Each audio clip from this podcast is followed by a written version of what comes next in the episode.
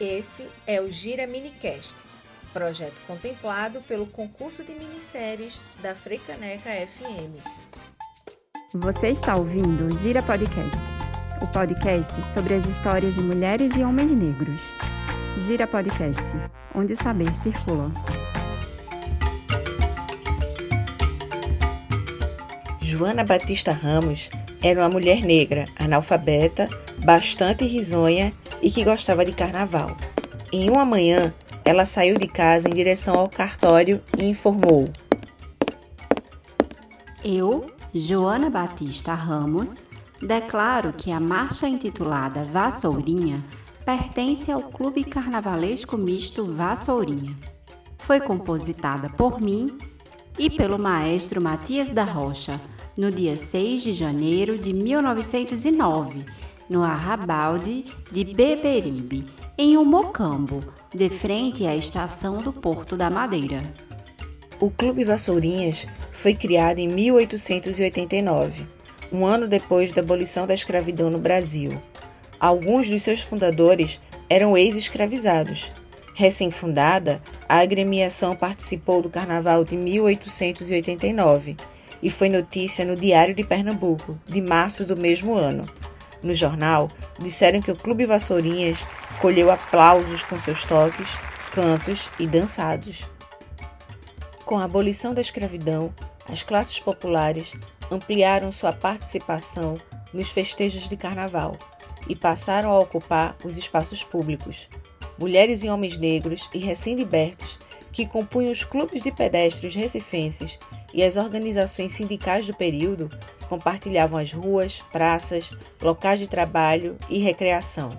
A música do Vassourinhas, por exemplo, foi composta em violão sobre a luz de um candeeiro em uma reunião festiva feita por gente negra e pobre nas margens do rio Beberibe, no Porto da Madeira. Os clubes pedestres eram agremiações carnavalescas populares que se apresentavam em público em cortejo, portando seus estandartes e vestidos com uniformes. Os nomes dos clubes de pedestres tinham, em geral, relação com o mundo do trabalho manual: caiadores, pais, lenhadores, empalhadores, engomadeiras, parteiras de São José, costureira de saco e muitos outros. Joana, uma lavadeira que nasceu por volta de 1880, pobre e possivelmente filha de escravizados, é a compositora de um dos frevos mais conhecidos de Pernambuco. Já nos primeiros acordes, a música cantada por muitos de forma onomatopeica mostra a vibração, o gingado e as coreografias do Carnaval das Multidões de Foliões de Recife. Você deve conhecer a canção, que é inspirada em uma cantiga de roda infantil portuguesa, pelo nome de frevo número 1 um do Vassourinhas.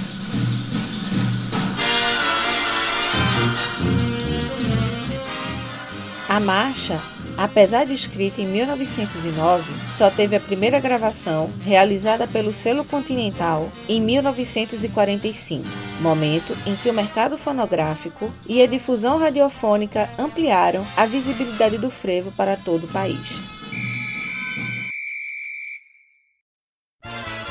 Depois de 113 anos de escrita, a música já passou por diversas modificações, até chegar na versão instrumental que é a mais conhecida. Joana foi casada com Amaro Vieira Ramos e teve dois filhos, Júlio Miguel Ramos e Albertina Vieira Ramos. Trabalhou como doméstica, faleceu em 1952, aos 74 anos, no bairro do Zumbi. Ela rompeu com protagonismo masculino no universo do frevo. A atividade de compositora ou a participação feminina em orquestras tocando instrumentos não era algo comum. Foram poucas as letras escritas ou músicas arranjadas por mulheres negras que vieram à luz nas pesquisas históricas. Quer saber mais sobre nossos personagens? Segue a gente no Instagram, no arroba girapodcast. Tchau! Produção e roteiro, Maria Emília Vasconcelos e Maria Cecília Vasconcelos. Locução, Maria Emília Vasconcelos e Maria Cecília Vasconcelos. Na técnica, Alma Gesto Produtora. O Gira Minicast é um projeto contemplado pelo concurso de minisséries da Freicaneca FM.